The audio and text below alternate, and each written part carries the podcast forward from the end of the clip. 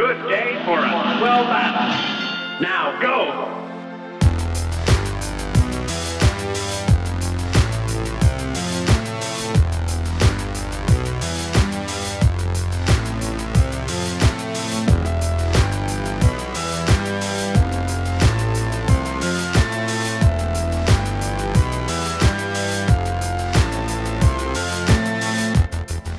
E aí, pessoal, tudo certo? Eu sou o Guilherme Pereira e sejam bem-vindos ao episódio 49 do InPixel Podcast, o seu resumão semanal das principais notícias do mundo dos games.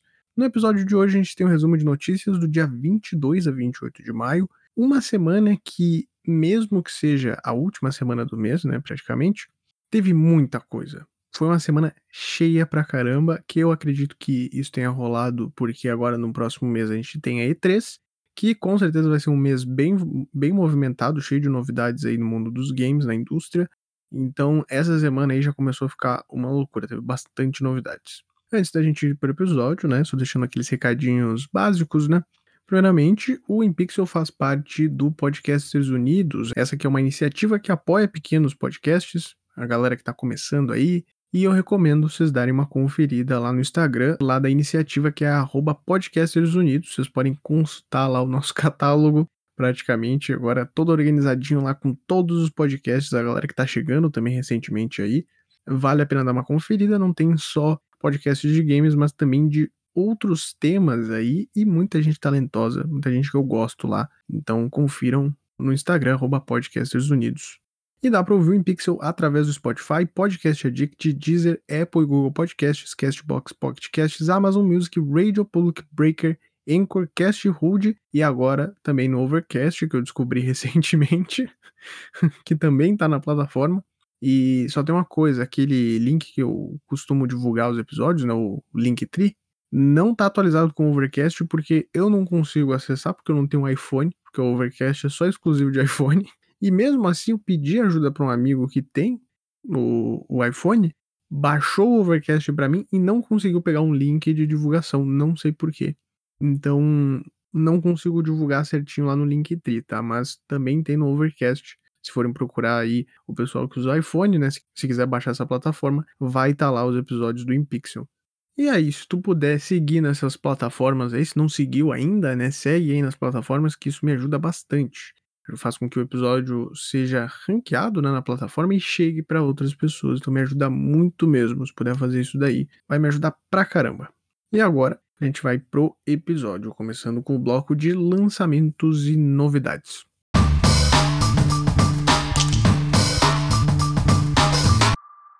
Começando então o bloco falando sobre os lançamentos da última semana. Primeiro, ali no dia 25, a gente teve três jogos. O primeiro foi o King of Seas, é um game da 3D Clowns e Team 70. É um jogo de ação, RPG e estratégia que se passa em um mundo de piratas, né?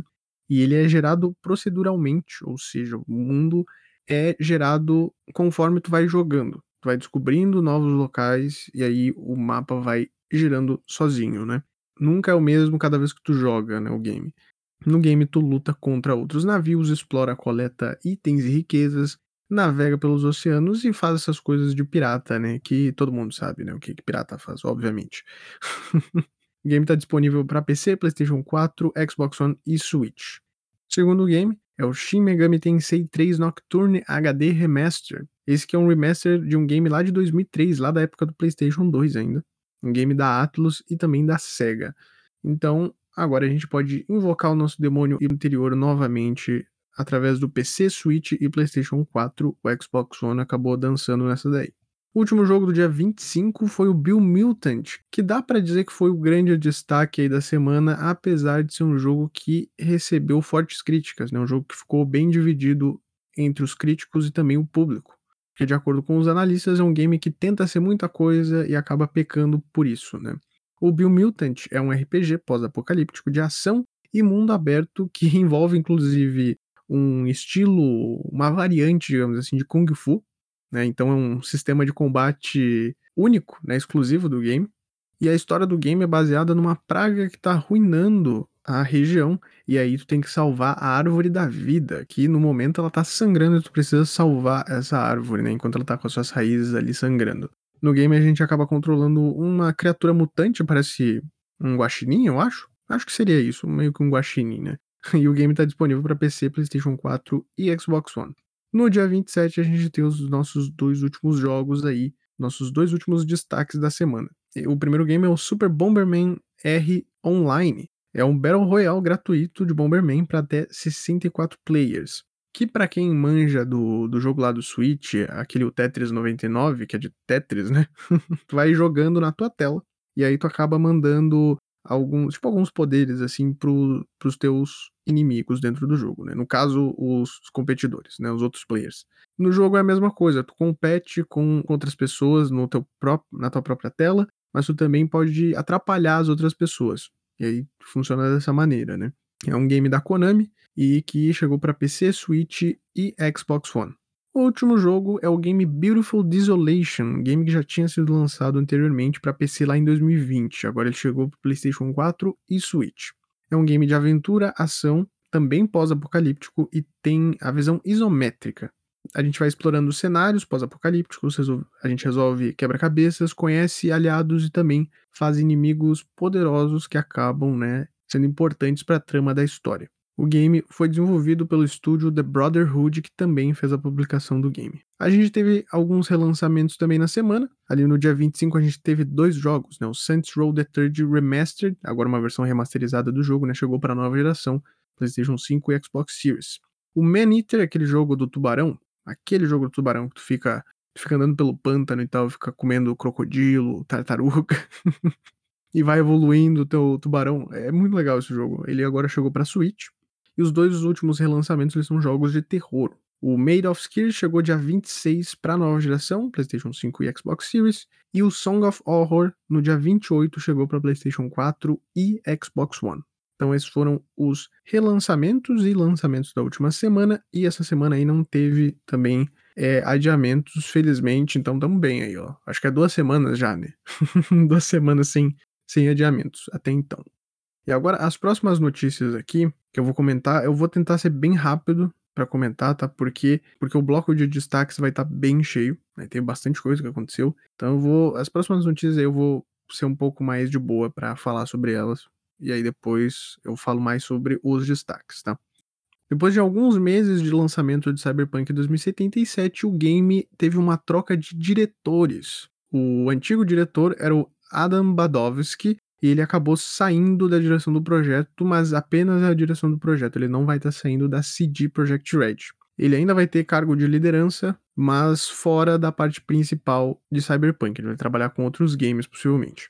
O novo diretor do game é o Gabriel Amatangelo, que ele é até recente dentro da empresa, ele chegou em janeiro de 2020 para trabalhar como diretor narrativo da história de Cyberpunk 2077. Ele também trabalhou na EA, trabalhou lá em Dragon Age e também Star Wars The Old Republic. E agora ele que vai estar tá comandando nos próximos projetos Cyberpunk, porque possivelmente vai ter o modo multiplayer, né? E também DLCs. Imagino que tenha DLCs. Eles não comentaram nada sobre isso, mas eu imagino que tenha. Né? E ainda tem a questão das correções, né? Que tá rolando no game até então, né? Já que o game veio todo errado na época que lançou lá em novembro.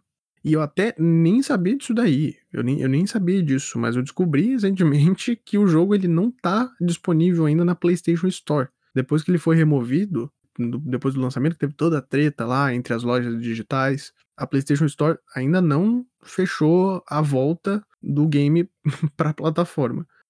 Saindo de Cyberpunk 2077, vamos falar de coisa boa, né? tá, é brincadeira, eu sei que a história do jogo é legal. Sei que a história do jogo é legal. Mas o desenvolvimento do jogo não foi legal, né? Mas a gente aí teve o anúncio de Dragon Quest 12, mas apenas o anúncio, tá? Saiu um teaser aí revelando o logo do game e apenas isso, até então. Vou deixar o link na descrição aí desse teaserzinho que ficou bem legal. O logo eu curti bastante porque o Dragon Quest ele aparece como se fosse esculpido em pedra, né? Talhado em pedra, não sei se é o certo falar talhado. E no fundo da imagem tem o 12 em números romanos, só que ele tá escrito em fogo. E esse fogo tá, tipo, saindo da pedra, assim. É bem bonito. Esse novo logo aí do Dragon Quest, novo jogo de RPG da Square Enix.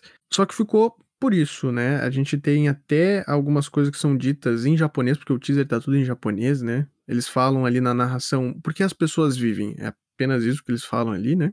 E o nome do jogo, pelo visto, seria Dragon Quest XII As Chamas do Destino. E aí, essa frase que eu comentei, né? Porque as pessoas vivem, é, foi perguntado lá na Kotaku, que também é uma, um portal de notícias, uma revista de notícias muito famosa, né? Eles perguntaram pro criador da franquia, o Yuji Horii, o que, que isso significa, né? E ele explicou que cada jogador, né, cada player vai poder escolher como os personagens vivem e no caso ficou por isso. Então a gente não tem informações direito sobre isso, tá? A gente não tem data de lançamento nem as possíveis plataformas, então a gente tem que esperar mais um tempo aí. E eu vou deixar o link na descrição para vocês conferirem o teaser.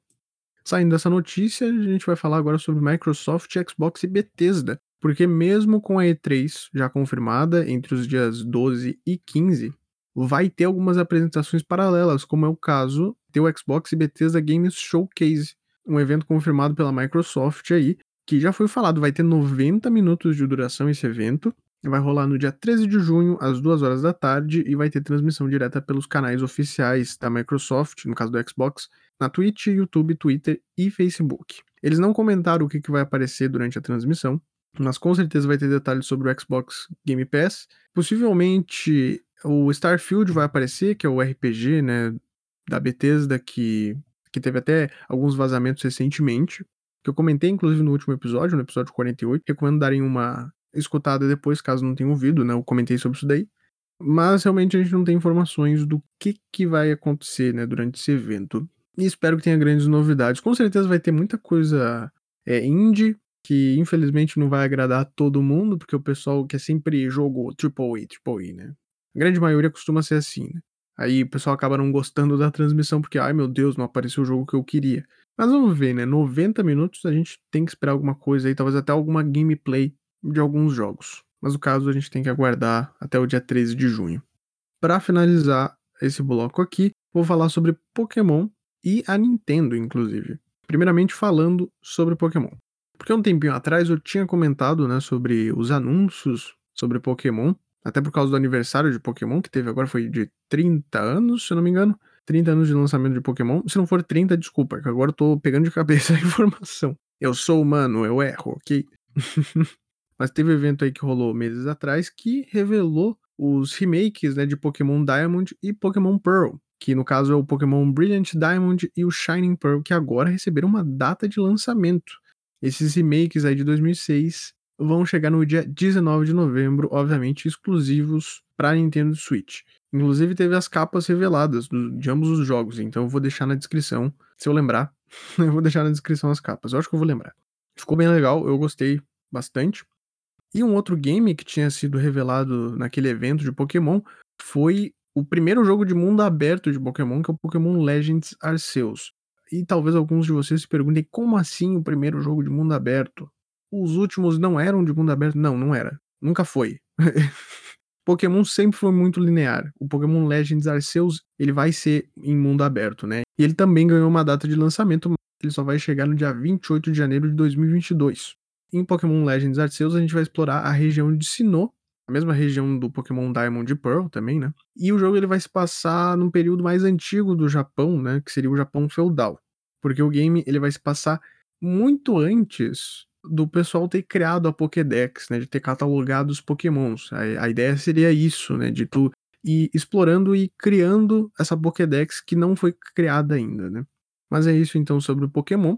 Os remakes do Diamond e do Pearl chegam no dia 19 de novembro e o Pokémon Legends Arceus chega no dia 28 de janeiro de 2022, todos esses daí no Switch. E já aproveitando o assunto, né, falando sobre Switch, surgiram rumores aí sobre o suposto Nintendo Switch Pro e isso esquentou muito esse rumor. Possivelmente é real, o Switch Pro vai ser revelado em breve, porque o Switch Pro foi listado na Amazon México. Sem querer, no caso, né? Apareceu lá na Amazon México, apareceu alguns prints, né? Do que o pessoal encontrou sem querer o Switch Pro. E aí os fãs entraram em pânico, né? Porque é assim que funciona os gamers, né? Eles ficam malucos. É, não dá para ver uma notícia que eles já ficam loucos. E aí esquentou muito, né? A possibilidade de ter em breve, né? O Switch Pro e também a possibilidade do Switch Pro ser revelado durante a E3, já que a Nintendo já confirmou a presença, né? E eu acredito que isso vai acontecer. Porque o Switch Pro, para quem não manja muito disso daí, né? O Switch Pro seria a entrada da Nintendo para nova geração, porque o, Switch Pro ele vai rodar os games em 4K, vai ter uma telinha de LED top. E aí ele realmente vai poder se colocar junto com o PlayStation 5 e o Xbox Series. Que eu acredito também que vai ser uma, uma boa coisa para Nintendo, porque não só vai estar tá entrando para a nova geração, como também vai ser muito mais fácil para as empresas produzirem games pro Switch. Por que isso, né? Porque o, o Switch atualmente ele tem, ele tem um hardware bem mais fraco, inclusive que o próprio PlayStation 4 e o Xbox One, né? E aí se comparar com a nova geração, tem um hardware muito fraco. Até por isso que tem muitas empresas, principalmente as empresas de AAA, eles acabam pegando uma empresa terceirizada para fazer o porte pro Switch, porque para eles é melhor de trabalhar assim, né, do que ficar pegando um jogo que já tá todo em HD bonitão lá e tendo que dar downgrade nele para colocar na plataforma. Que no caso, o Switch é uma plataforma bem mais rentável do que era o Nintendo Wii U, né, que as empresas nem produziam jogos praticamente para Nintendo. Hoje em dia é mais de boa, né? Só que tem toda essa questão, né? De ter que pegar um game que tem um gráfico muito bonito, às vezes diminuir ele, né? Então vai ser muito mais fácil das empresas pegarem os seus jogos e levarem os pods pro Switch. E, consequentemente, fazendo com que a empresa venda muito mais do que já vende atualmente, né? Isso desconsiderando os jogos próprios da plataforma, né? Dos estúdios da Nintendo, né? Os jogos do Mario, Zelda, Smash Bros e tal. Esses games aí, eles vendem naturalmente e são feitos diretamente pro Switch, né? Mas aí a gente finaliza esse bloco aí com esse possível, com esse rumor aí que é uma possibilidade. Eu acredito muito que apareça mesmo agora em junho, porque é o momento, cara. E3 é um momento para ter grandes novidades. Se eles não trazerem grandes novidades agora, a gente vai ter que aguentar um monte de transmissão aí no meio do ano e a gente não gosta. Eu, pelo menos, não gosto, né? De ficar vendo um monte de transmissão aí ruim, né? A EA Play, por exemplo, ano passado foi terrível. Mas vamos lá pro próximo bloco.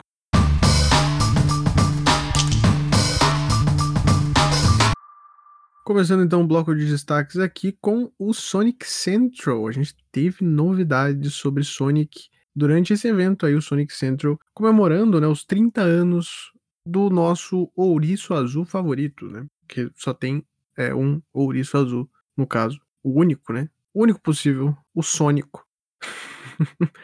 o Sonic Central rolou no dia 27, última quinta-feira, e foi bem no início da tarde, ali a uma da tarde. A gente não teve tantas novidades assim, foi até meio sacanagem o que, que eles fizeram no final, que eu já explico sobre isso daí, né? Mas eles, mas eles falaram sobre bastante coisas que vão rolar em comemoração aos 30 anos, né, do, do Sonic. Logo de início, eles comentaram sobre alguns jogos que vão receber itens exclusivos do Sonic, como por exemplo a skin do Sonic no jogo do Tóquio 2020, né, das Olimpíadas, agora, né, que tem nome 2020 porque era para rolar no passado, né? vai rolar esse ano, mas ainda é Tóquio 2020. Vai ter itens do Sonic no Two Dot Hospital, que é um jogo de gerenciamento de hospitais também. O Lost Judgment, que é a sequência do Judgment, que é um spin-off de Yakuza, né? Também vai ter itens. Vai ter os arcades de Sonic dentro do, do jogo. Mas daí são só, né, coisinhas básicas. Mas o mais interessante que veio logo depois, né, desses pequenos itens, né, que vão estar nesses jogos aí, é o remaster do Sonic Colors, que vai ser o Sonic Colors Ultimate, que vai chegar no dia 7 de setembro para diversas plataformas. Até, infelizmente, eu não tenho anotado aqui. Mas vai estar chegando para diversas plataformas lá em setembro. E é um, uma remasterização do Sonic Colors lá de 2010. Inclusive, o Sonic Colors Rise of the Wisps, que é uma animação, vai estrear agora no meio do ano, né, em 2020 2021 e vai ter inclusive as vozes do filme, né, os dubladores do filme do Sonic. Cai essa parte do Sonic Colors, eles comentaram sobre essas duas coisas, né, o game e também a animação. E o Sonic Colors Ultimate deixou a galera muito animada aí, porque é um bom jogo, né? Eles comentaram sobre um monte de coisa, sobre pequenos joguinhos assim de celular também eles comentaram, sobre Sonic Prime na Netflix, uma outra animação aí também. E o interessante é que eles fizeram diversos itens comemorativos uh, do Sonic, inclusive uns colares, assim. Uh, sabe aqueles colares de rapper? Então, ter uns colarzão, assim, do, do Sonic cravejado. Não sei se é com pedra preciosa de verdade, mas vai ter uns colares, vai ter um monte de coisa assim engraçada que eles falaram. Eu vou deixar todo o, toda a transmissão, né, pra vocês darem uma conferida, porque teve muita coisa, muitos itens interessantes assim, teve esses itens mais específicos. Esse do colar aí é incrível, o do colar é, é maravilhoso. E essa transmissão foi bem curtinha, porque aí, depois que eles falaram sobre essas diversas pequenas novidades aí, e também o Sonic Colors Ultimate, eles anunciaram então a grande novidade, só que infelizmente é só um teaser de um grande jogo do Sonic que tá chegando lá para 2022, que ninguém sabe ao certo o que, que é esse game, porque eles só colocaram uh, que é a Sonic Team que tá produzindo e que o game vai chegar em 2022 e não tem absolutamente mais nada. Mas eu vou colocar na descrição aí o link da transmissão que é bem curtinha, foi bem curtinha a transmissão. Saindo do Sonic Central, a gente vai falar agora sobre Dying Light 2, que depois de muito tempo recebeu novidades e recebeu uma data de lançamento.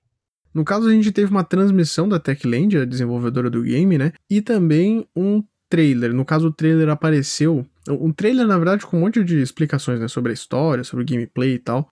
Mas eu vou deixar só o link da gameplay, que mostra bastante sobre o game, mas também teve uma transmissão com um comentário dos desenvolvedores tá? Mas eu vou deixar essa, esse trailer gameplay aí porque é, é longuinho, né? Longuinho entre aspas, né? Mas tipo, tem 7 minutos ali e eles contam bastante coisa sobre o game, né? E o jogo vai se passar 15 anos depois da história do primeiro jogo. E a gente vai controlar o Aidan Cadwell, que é um cara que veio de fora da cidade. Ele precisa desvendar o seu passado. Uh, aquela coisa de sempre, né? De protagonista. Ele tem que descobrir o passado dele. E agora, dentro dessa cidade aí, eles têm três facções diferentes que comandam né, toda a região. E que tu pode se aliar a essas facções ou também se tornar inimigo, né? De, de todas as, as facções, ou, ou ser inimigo de duas, né? E entrar em uma só. Vai ter essa opção aí também. E lá na gameplay eles mostram a, a variedade dos infectados, né? Dos zumbis do game, porque o Dying Light 2, eu até tô esquecendo de comentar, né? Ele é um jogo de ação e com. É, pra, na verdade, ele é um jogo de terror. Dá, ele tem elementos de terror, mas ele é um jogo de terror em si, né? E que se passa no mundo pós-apocalíptico, né? E aí tem esses zumbis que acabaram tomando a cidade. E aí, no caso, tem diversos infectados, né? Diferentes novos infectados também, né? E além disso, eles mostraram também a edição de colecionador e falaram, né, que o game chega no dia 7 de dezembro desse ano para PlayStation 4, PlayStation 5, Xbox One, Xbox Series e PC, inclusive com dublagem em português. Voltando ali para a parte das facções, né? Até no primeiro jogo a gente tinha os Night Runners, né, os Corredores da Noite, que por algum motivo eles foram extintos, agora eu não tenho certeza, né, sobre o jogo anterior lá de 2015, eu não tenho certeza se os Night Runners, se aconteceu alguma coisa na história que os Night Runners foram extintos, né? Acabou os Night Runners, né? Extintos não, né? Mas acabaram, mas acabou a facção, né? Dos Night Runners. Mas no caso eles citam durante a gameplay, né? Um dos aliados do Aiden acaba comentando sobre isso daí, né? Dos Night Runners, mas como eu comentei, tem essas três facções. Que tem um grupo normal, que tem o nome mais genérico possível, que são os sobreviventes. Tá bom que a gente tá no meio de um apocalipse, né? Mas não precisa botar um nome tão ruim assim, né? Nossa, nós somos o grupo de sobreviventes. então dá pra dizer que é o grupo normal, né? O grupo mais comum. Tem os pacificadores, os peacekeepers, né? Que são os soldados. Na verdade, é um grupo mais militar do jogo. E tem os renegados, que é um grupo de ex-prisioneiros, a galera mais barra pesada ali e tal. Aí, como eu falei, tu pode se aliar a qualquer um desses grupos aí, ou jogar o game sem entrar nesses grupos aí, ser inimigo deles, né? E tem alguns outros inimigos também que eles comentaram lá na gameplay, que são saqueadores e bandidos, que no caso são é, inimigos neutros de certa forma, porque eles vão te atacar independente de qual facção tu tiver, né? Eles vão atacar de qualquer jeito. Eles vão atacar qualquer um, no caso. Porque eles são grupos próprios, né, específicos ali, e estão ali para ser os inimigos padrões do game que tu vai encontrar em algum lugar, tu vai ter que lutar contra eles. E falando nisso daí, né, combate à sobrevivência, eles mostraram muito disso daí, né, variação de de combos, de golpes, de armas, a forma como tu vai ter que lidar com os zumbis, né? Porque de dia é muito fácil de lidar com esses zumbis, mas à noite, por isso até que o nome do game é Dying Light, né? Tem a ver com luz, porque à noite se torna muito mais perigoso de explorar o mapa. Né? Se tu não estiver dentro de alguma base, tu vai sofrer muito, porque aí é o momento que surgem o, a maior parte dos zumbis especiais, dos infectados especiais, né? Que são muito difíceis de lutar, né? E eles até adicionaram mecânicas novas, inclusive que tem áreas que os zumbis vão acabar saindo, né? Vai ter menos zumbis, vai ter menos infectados nessas áreas aí, nesses prédios ou construções ou coisa do tipo. Aí tu pode entrar para saquear, para, né, talvez em algum momento da história tu tenha que entrar né, em algum local para pegar alguma coisa, né? Desvendar algum mistério ou coisa do tipo. Então vai ter essa mecânica aí. Eles mostraram também alguns infectados novos. E o jogo tá muito bonitão, né? E tem toda aquela pegada de parkour, né? Que tu consegue andar pra lá e pra cá. Que tu consegue andar pra lá e pra cá, né? Fazendo parkour e tal. E, e uma super habilidade, né? De parkour. E eu vou deixar o link desse gameplay aí, que conta boa parte do que a gente pode encontrar dentro do jogo. Parece estar tá bem interessante. Mas aí a gente tem que aguardar pro lançamento lá no dia 7 de dezembro. Saindo disso daí, a gente vai para Far Cry 6. A Ubisoft também ficou maluca aí, vai participar da E3, mas já lançou Far Cry 6, né? Quer dizer, lançou não, né? No caso, trouxe mais novidades sobre o game antes da E3. Possivelmente a gente vai ter alguma gameplay do jogo, né? Porque o game vai lançar agora esse ano.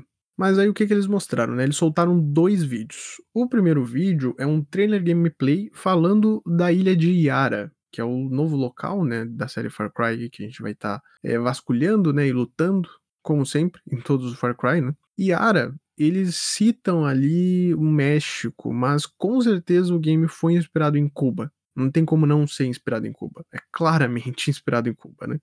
Mas então é a ilha de Yara, né, a região de Yara. Nesse primeiro trailer aí, eles mostraram bastante sobre as armas, a construção de armas, porque vai ter muito essa coisa aí de essa mecânica de pegar peças para melhorar as armas e, e fazendo até umas armas assim, monstruosas. Falar um pouco sobre os ambientes onde a gente vai estar explorando, que no caso tem a parte da cidade, inclusive a própria capital, e também as florestas. Vai ter uma mochila, no caso, uma, um estilo de jetpack para personagem que é a Dani Rojas. Quer dizer, é o Dani Rojas ou a Dani Rojas, né? Porque tu pode escolher o sexo do personagem dessa vez, né? Por isso que eles colocaram o nome neutro. Só que nessa gameplay eles mostram a Dani Rojas, né? E aí a Dani, ela ganha uma mochila bem estranha, assim, que ela pode usar de diversas maneiras. Ela meio que pode voar um pouquinho. É, vocês vão ver na gameplay, né? Mas, tipo, ela consegue voar, ela consegue tacar, tipo, ela faz a, a mochila virar um morteiro e solta umas granadas nos caras. Solta bala, é um monte de coisa louca, assim, que dá pra fazer com essa mochila. E outra coisa interessante é que eles falaram sobre como que vai funcionar agora os novos conflitos do game, né? Porque Far Cry é tudo sobre conflito. É sempre assim, é sobre política. Sempre foi. Que inclusive até. até vi notícias sobre isso daí, né? Porque a Ubisoft teve que vir a público falar: não, que a gente não quer que o jogo seja político, só porque o jogo, obviamente, é claramente baseado em Cuba. Aí já vem a galera mais chata falando: ah, meu Deus, Ubisoft comunista.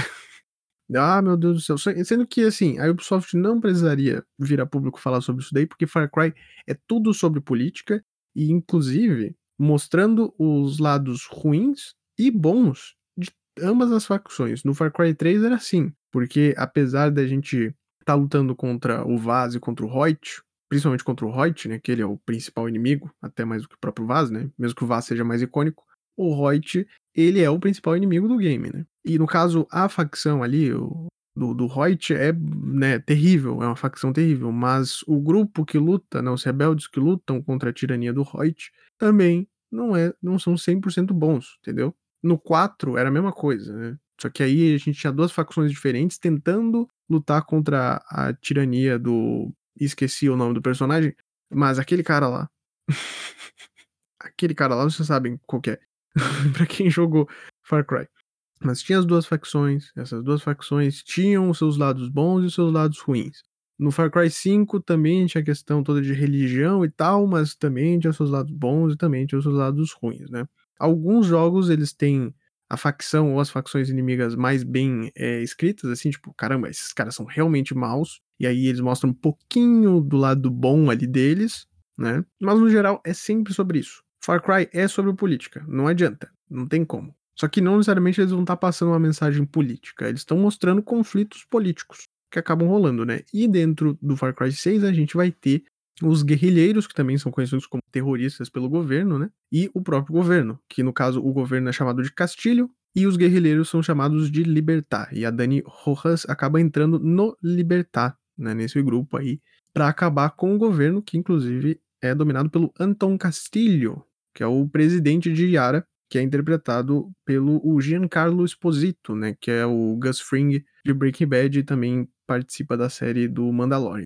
E no final desse primeiro trailer aí, eles mostram um cachorrinho que é um dos companions, né? Que eu acho que desde o. Uh, não sei exatamente qual foi o jogo, se foi o 4 ou o Primal. É um desses dois aí. Que é, o, o player começou a ter a possibilidade, né? De conseguir um companion que é um animalzinho, né? Um animalzinho, entre aspas, né? Porque tem jogo que tem animais muito grandes. Até no 5, por exemplo, tinha um urso. tu podia usar ele, né? E no Primal, no caso, tu tinha animais é, pré-históricos. Então, né? São grandes animais. Mas até então eles revelaram dois. Um é um jacaré e outro é um cachorrinho. É um filhotinho de cachorro. Que inclusive o coitadinho, ele não, não tem. Eu acho que ele não consegue me mexer as pernas de trás, né? E aí ele usa aqueles carrinhos para cachorro, sabe? Que não consegue andar. Então, ele usa um daqueles carrinhos lá. Ele é muito nenê. Agora, como é que a gente vai colocar esse bicho para lutar? Eu não sei. Mas o jacaré é possível de colocar ele para lutar. O jacaré é o crocodilo, não sei exatamente qual que é, né?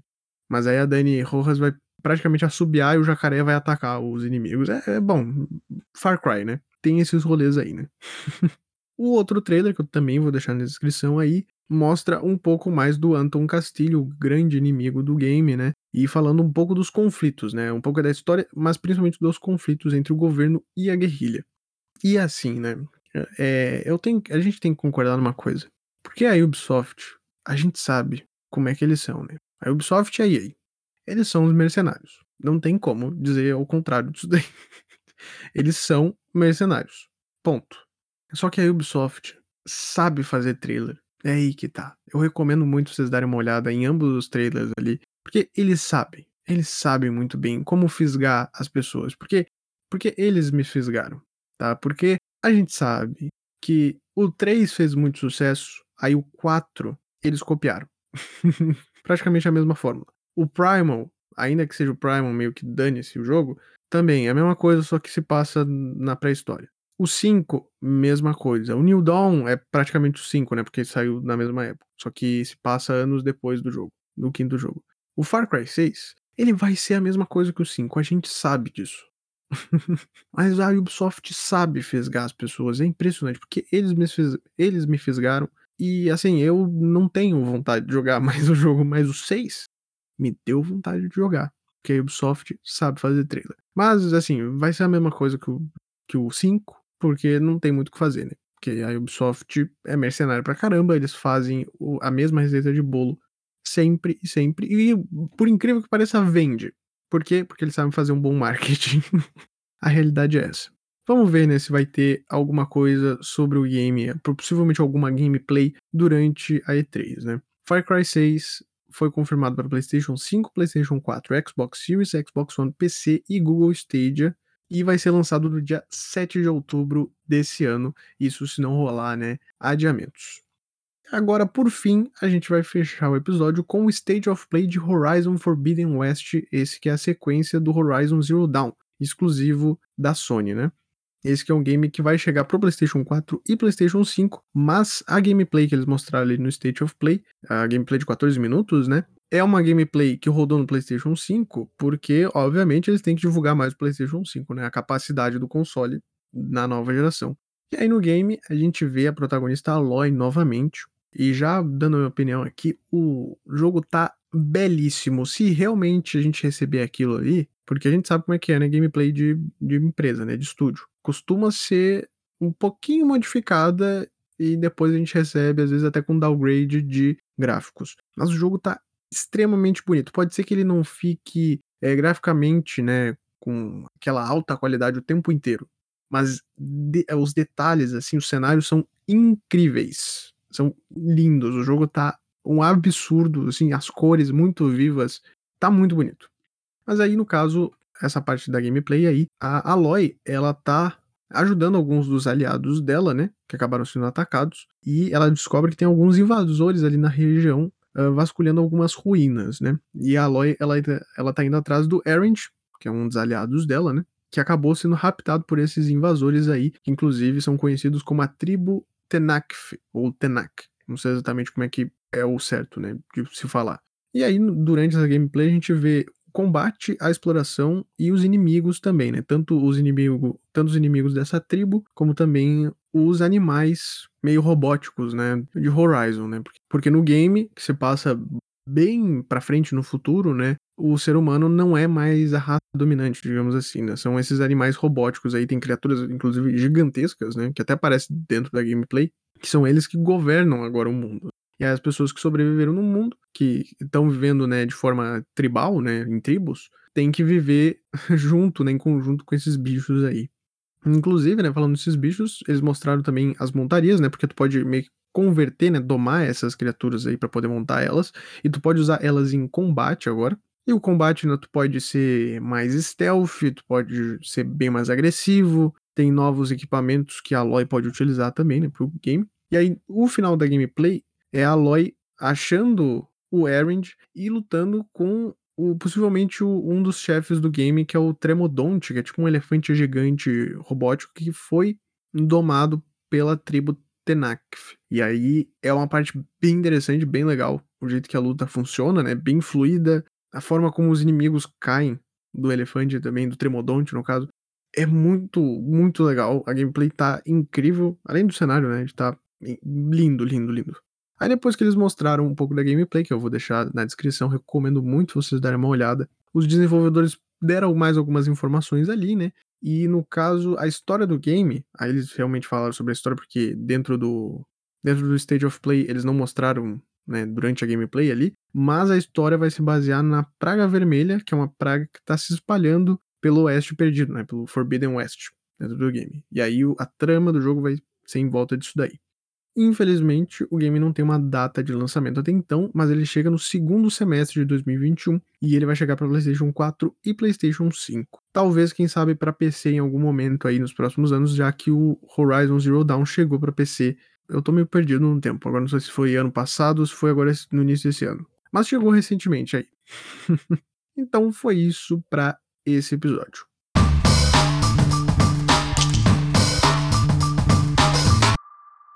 Bom, gente, muito obrigado por terem ouvido mais este episódio aqui.